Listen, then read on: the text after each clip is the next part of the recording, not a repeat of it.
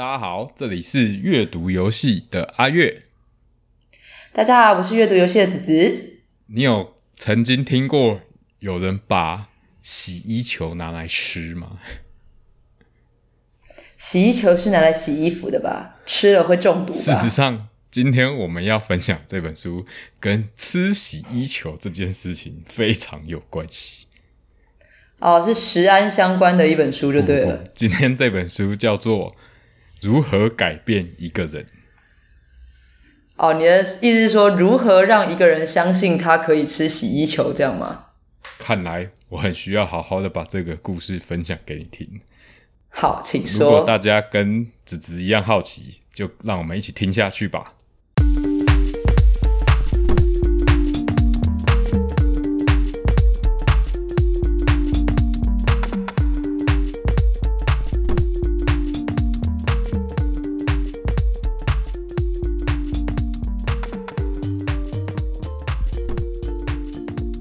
这个故事是这样的：当初呢，有一家很大的洗衣清洁剂厂商叫泰智，大家可能在嗯，听过。全联的时候有应该是有看过。他们开发了一种新型的洗衣剂，这个产品呢叫做泰智洗衣胶囊。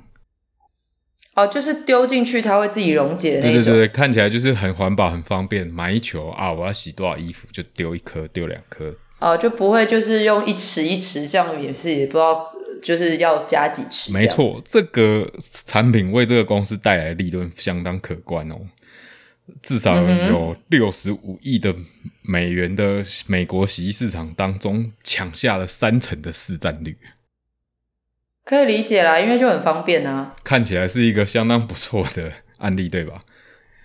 不过、后来有人开始吃这个胶囊了，为什么？因为那个胶囊看起来亮亮的，橘色配蓝色的漩涡图案，看起来很像糖果。不不，重点是好吃吗？先不管好不好吃，总之呢，在有一家 You 有一个 YouTube 频道叫 Cottage Human 开始试出有人把这个东西拿来吃之后，没想到 有全世界就开始吃青少年开始各种模仿，开始做直播说哦，今天要来挑战试吃泰制洗衣球这样的影片，不不，没有人吃到死掉吗？看起来是没有太多对身体的伤害啊，不过他们很焦虑，为什么？因为他们很清楚这种东西，不管怎么说就不能吃嘛不能吃。甚至他还请对啊，请了那个美式足球的明星，诶、一个叫 Robert 的来代言说哈，不要泰制洗吃它衣。吧就是 No No No No No No No No You cannot eat this，不行，就是不行。看起来太像糖果，所以大家就忍不住好奇的把它吃下去。，对，然后你猜这一个代言影片上线之后发生了什么事？大家就吃的更疯狂了。对，事情一 Oh 发不可收拾。Oh my god！原本就只是一些人在做的无脑挑战，结果一一拍影片之后，大家就觉得，哎，这样听起来好像很好吃哦对他哦。事后甚至要必须在他产品包装上清楚的写明，请勿 Do 拿来吃或者什。么的，这很神奇，就是让人脑洞大开的一件事。而且在他提醒太太字提醒民众不能吃的之后，Google 上关于这个胶囊的搜寻率飙高了，超夸张，直接成长两倍，一星期内增长次数达七百趴。我想就是各种啦，就是想要知道，诶，到底有多少人吃，以及这个东西吃了到底有没有什么副作用等等的搜寻，应该都会飙高。没错，在二零一九年不是二零一六年一整年，诶、拿来吃的案例大概只有三十九例，结果泰智发布不能吃这件事情之后，拿来吃的人爆暴增。Oh my god！，对，所以我们今天要谈的书就是有关于说，呃，如何避免自己变成一个脑残，这也样？不是啊，他这个主要是在讲要改变一个人啊，你一定要先认清楚人类本性，人 人性本贱，就是越是叫你不要做的事情呢，大家就越会想要做它。真的哎，它就是所谓的抗拒心理啊。啊，就是人喜欢自己做主，都不喜欢给人家控制。没错，所以要改变一个人的想法，不是想办法去说服他，而是你要尽可能让他自己说服自己，让他觉得这个决定是他自己思考过，然后很明智的决策，这样子才有办法说服他。哎、对啊，你不管就是再怎么骂，再怎么说服，再怎么说，最终还是要这个人他自己接受。对这个这件事情哈，我必须要特地特地来分享一下这本书举到的另外一个例子。这个例子真的是令人相当动容啊！嗯，这个例子呢是关于一个美国的三 K 党的党员，哦，三 K 党就是特别讨厌黑人的一个不组织。他们其实跟纳粹也有一些关系。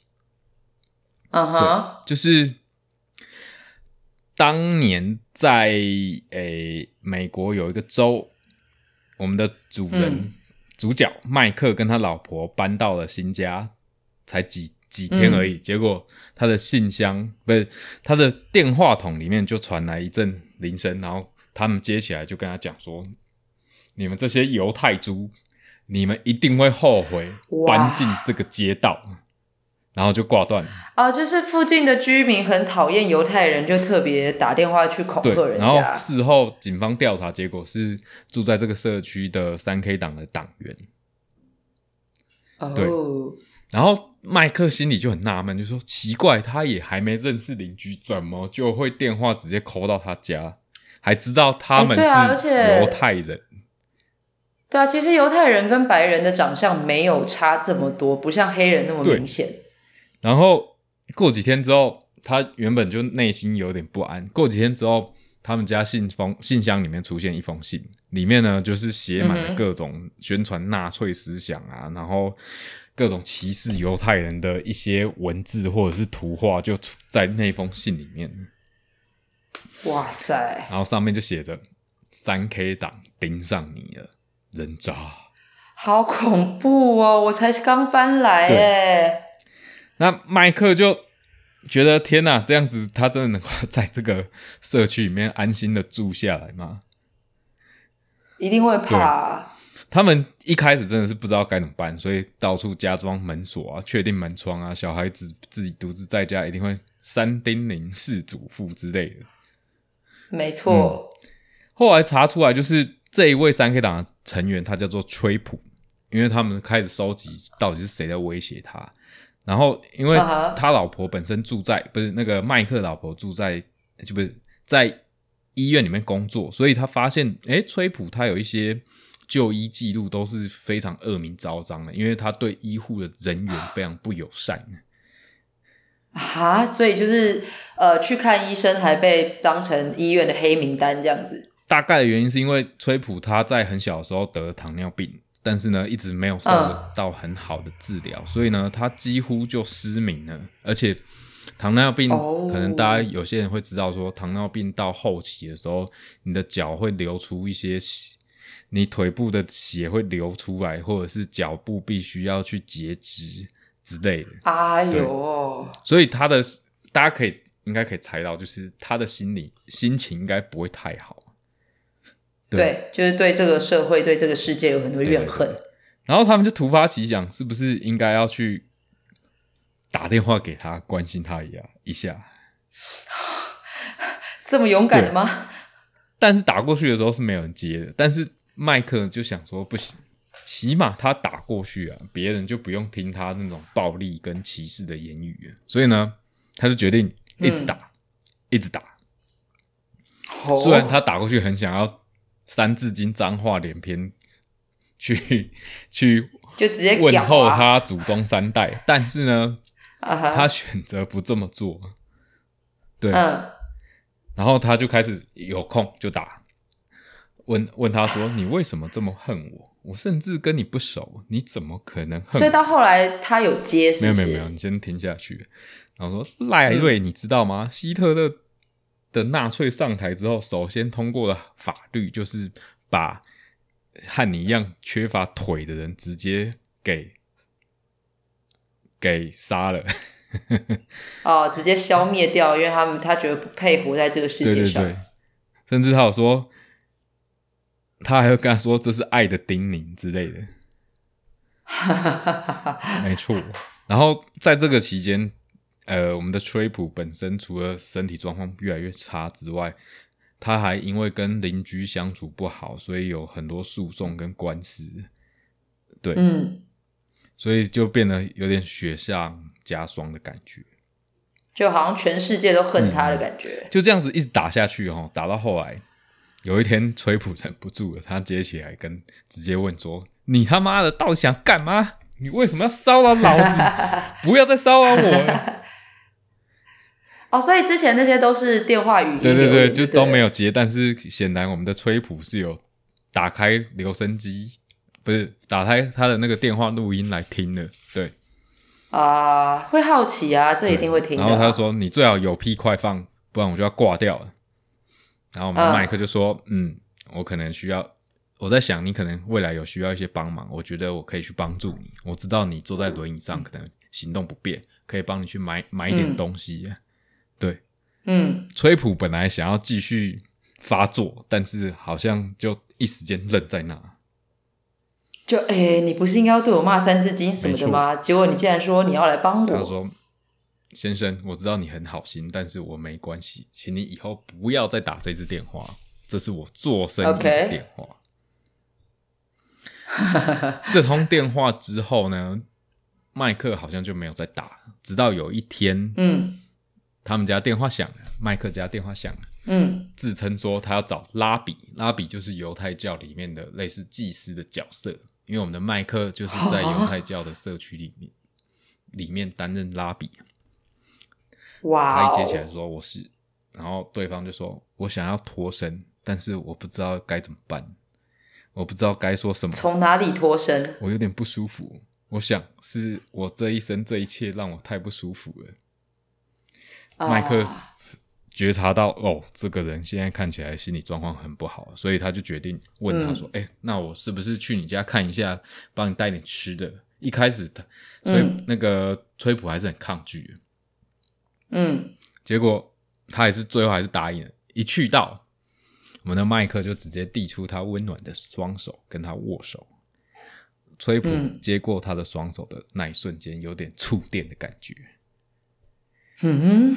而且那双手上面刚好就有纳粹图腾在刺青，刺在他手上。对，哦哦哦，嗯，为什么？你是说麦克的手还是崔普的手？崔普的手上其实有一枚戒指，上面有纳粹的符号。然后他缓缓的拔下他的戒指，交给麦克，然后开开始哭说：“这代表我一生的仇恨，你可以把它带走吗？”我对我做过的事非常抱歉，对不起。然后开始，Oh my God，抱着麦克痛哭流涕。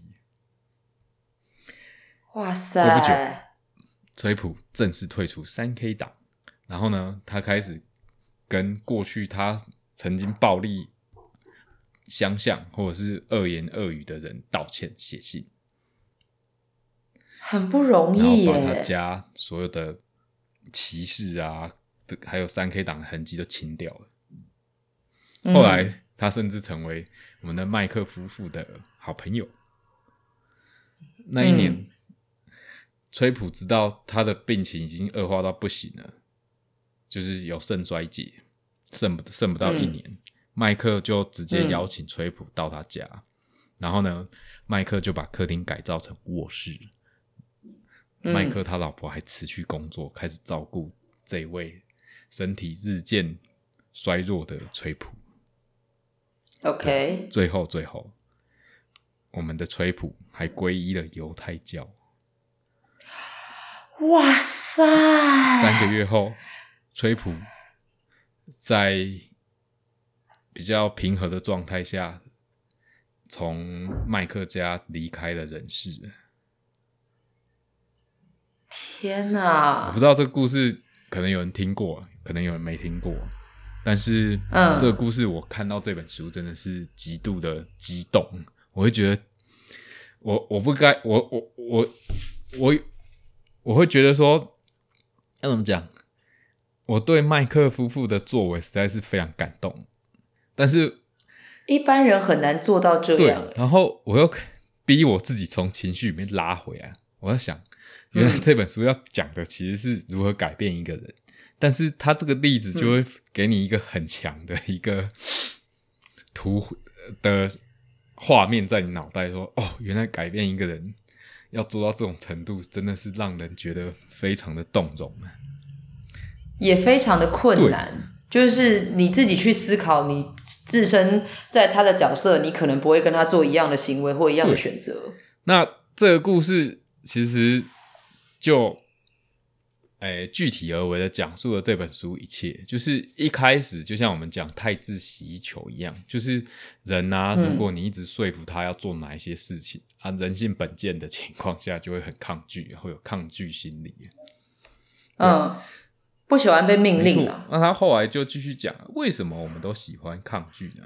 其中有一个原因，第一个原因是必走自珍的效应，就是觉得，哎、我现在很好啊，没什么需要改变的，为什么我要去改变呢？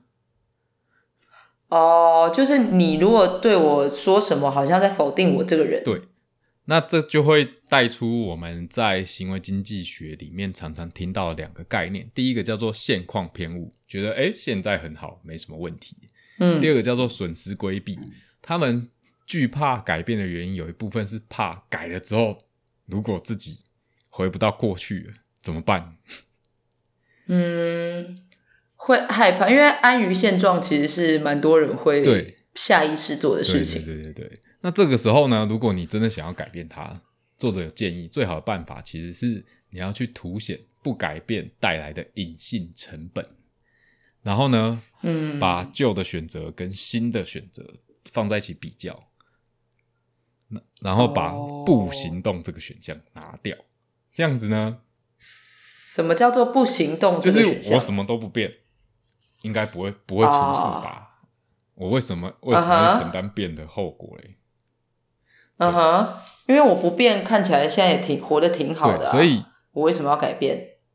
当你知道人有这种必走自珍，然后不愿意改变的现实的时候，反而要尽量的去讲说，哎，不改变的隐性成本到底在哪里，而不是跟他讲说，哦，改变之后很好哦，你应该要相信改变。嗯哼，再来就是改变呢，我们都知道有一个词汇叫做求好心切。你对，周遭如果有求好心切的人，有时候你会觉得有压力。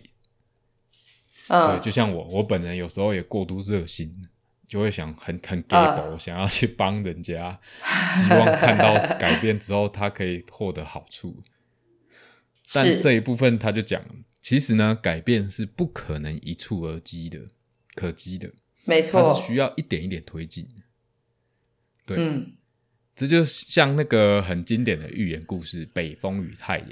如果今天哦。我们像北风一样疯狂的用风去吹路人，那嗯你，觉得路人会有什么行为，就是抓紧他的外套啊，帽子嘛，避免被你吹跑嘛？对，可是呢，我们都知道北风跟太阳的赌局就是谁可以让我们的路人脱掉他的外套嘛，对不对？就是太阳啊，热死。太阳用温度这种看不见，也不会直接影响到，也不是不会啊，是，诶、不是用直接看起来狂风暴雨的方式叫人家改变，对啊。不是那么激烈啦，那这个嗯。譬喻之下，它有的具体做法就这样，你要试着去找出，诶、非黑即白这种极端对立中的中间点，然后呢，嗯。开始从小小的帮忙着手，就是不要一次、嗯。就是把他的方案直接像天翻地覆一样翻过来，啊，这样子反而会引起我们刚刚讲的抗拒心理跟必走自珍的问题。哎、这个在感情当中蛮常怎见的？就是很多人会跟我们，就是我们闺蜜之间可能会互相抱怨说啊，我男朋友怎么样又怎么样怎么样啊。这时候你突然跟他讲说，那分手啊，他会直接跟你这个这个应该不 No，I 应该 don't，会直接暴怒翻脸嘛？倒不会到暴怒翻脸，可是他也就是突然之间又跟你讲说啊，又哪有办法啦，就就这样啊。对啊，你不能直接跟他说分手，不然会怎样？不然他就是就像你刚才说的，他会抗拒嘛。就像我们上礼拜讲的那个呃，之前讲的幸灾乐祸当中有那个抱怨的成分，他只是来抱怨抱怨，就不一定真的想要你帮他解决什么问题。对，然后你这时候跟他讲说啊，听起来他这么烂，你就分手啊，他 他才不愿意。这个就是 一下子帮过头的感觉，就是非黑即白，要就在一起，不要就分手。对啊，这个罗密欧与朱丽叶不是最好的证明吗？怎么说？双方家族都说 你们都不准跟那个人在一起，然后两个就去死了，死了都要爱这样子。在距离是最好的范例。距离啊，就是要慢慢来，不要说一下子就想要帮助他到哪里。那这边有一个很有趣的观点，作者提出来，就是说，其实站在对方立场想，并不是在帮助别人改变的一个具体做法，而是你要透过类比，类比就是说，哎，这个经验好像他可以理解，然后他才会有比较高的安全感，觉得，哎，这件事，嗯，做起来应该一样，他就不会觉得要承担太多的改变成本。或者是一些风险，所以这比那个什么同理心还要有效啊！我觉得同理是第一，对同理是第一步，但是接着提出一些改变的手段跟方法的时候，就不能只是站在对方立场想，你的 solution 或是方案就是要能够类比他的经验来协助，而不是说，哎，我懂你哦，但是你要听我的，这样又这样又怪怪的。可是这样就不是同理啦，同理是你真的。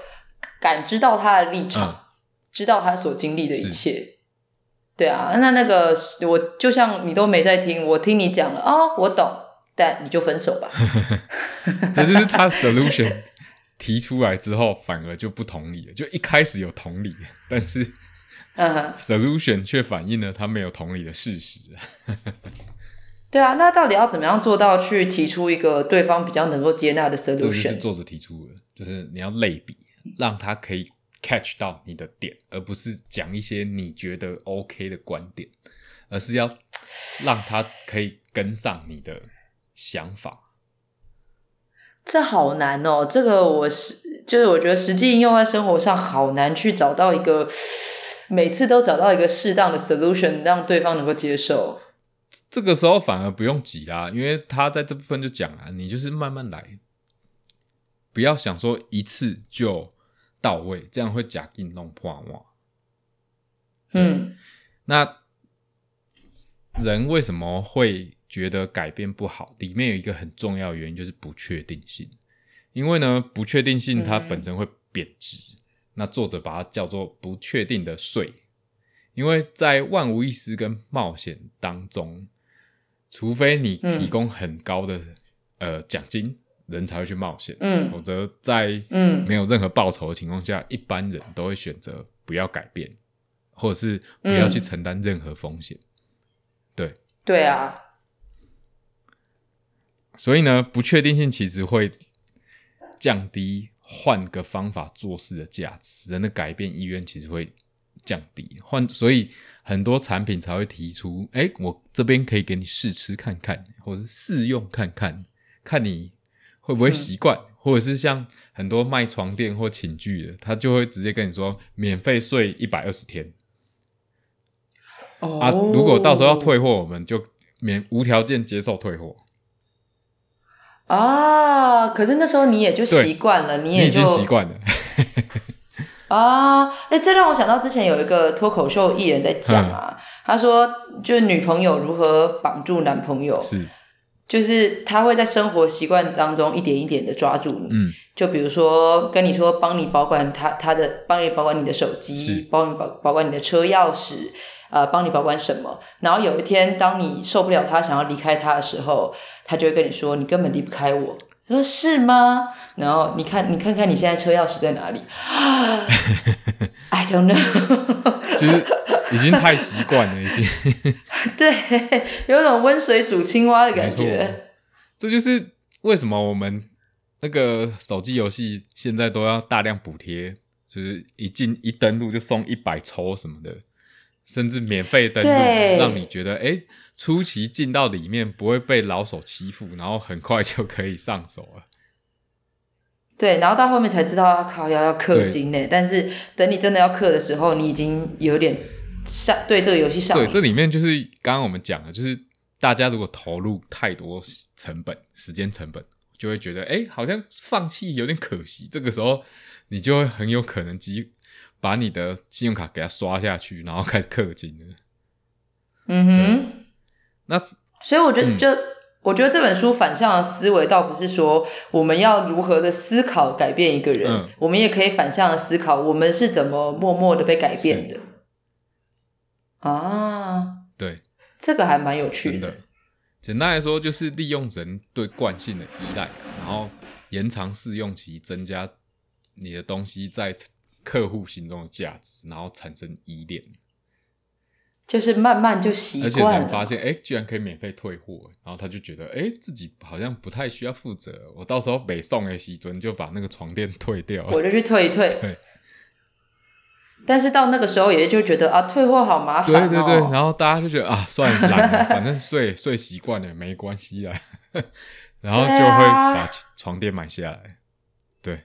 对，真的，这个就是你会说，有些人会觉得这个是商人的手段，但嗯，商人为了卖你东西，他了解你的需求跟倾向，然后把东西卖给你，这也是现在做生意必须要学会的一个基础道理。真的。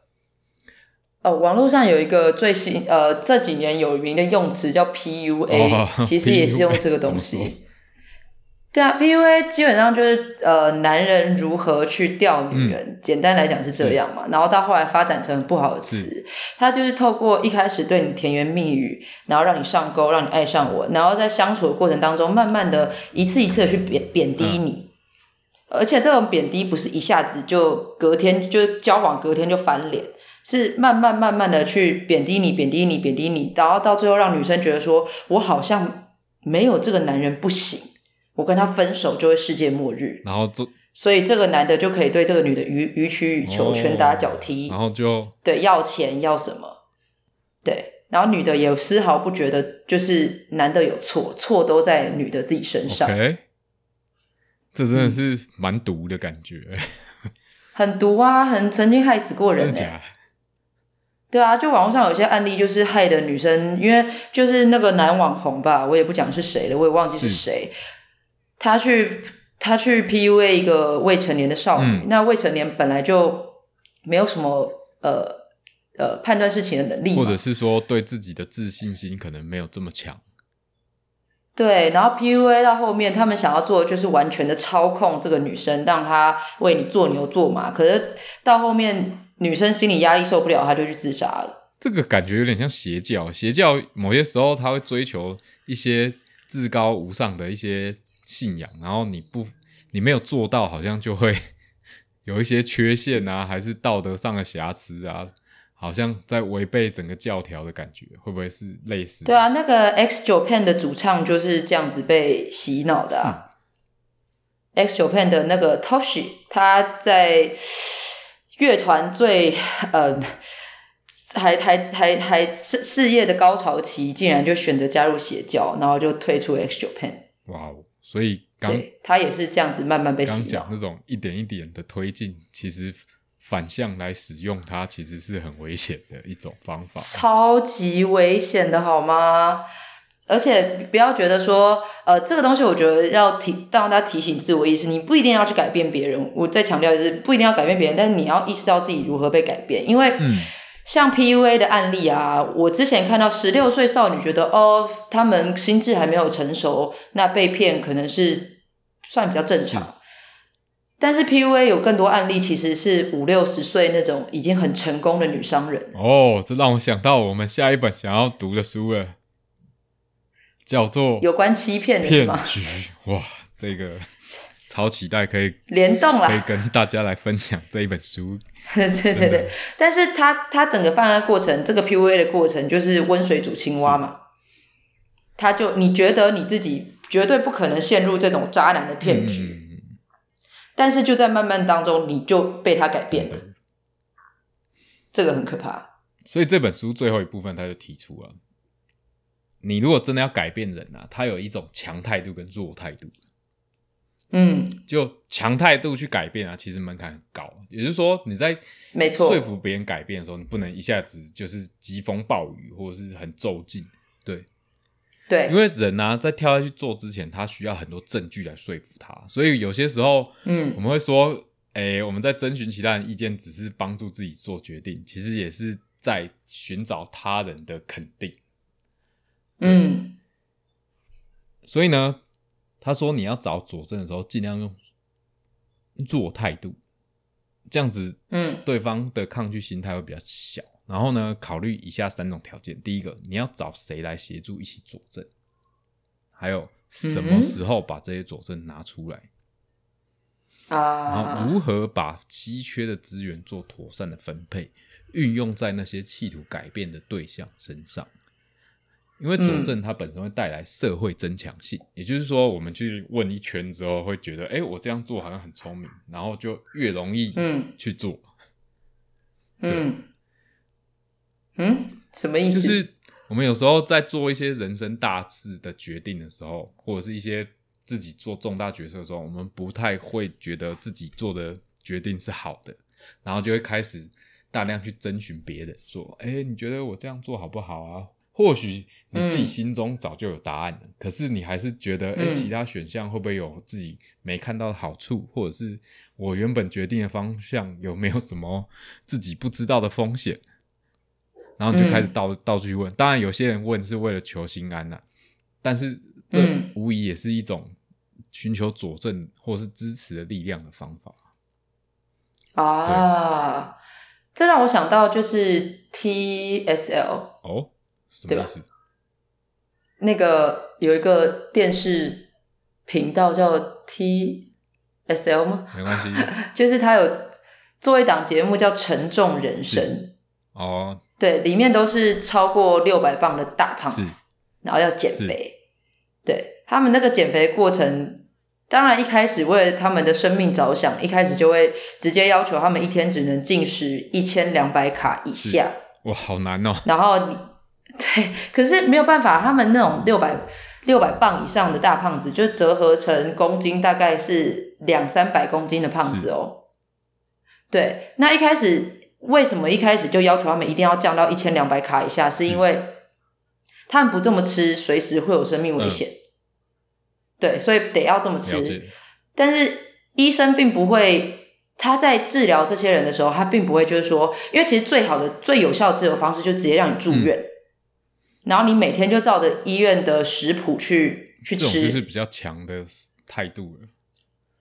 对，但是这种人，除非是真的他生命真的很危险的，医生才会这么做否。则在没有危及生命情况下，都是属于用做态度的渐进式，让你慢慢的去做调整，是这样吗？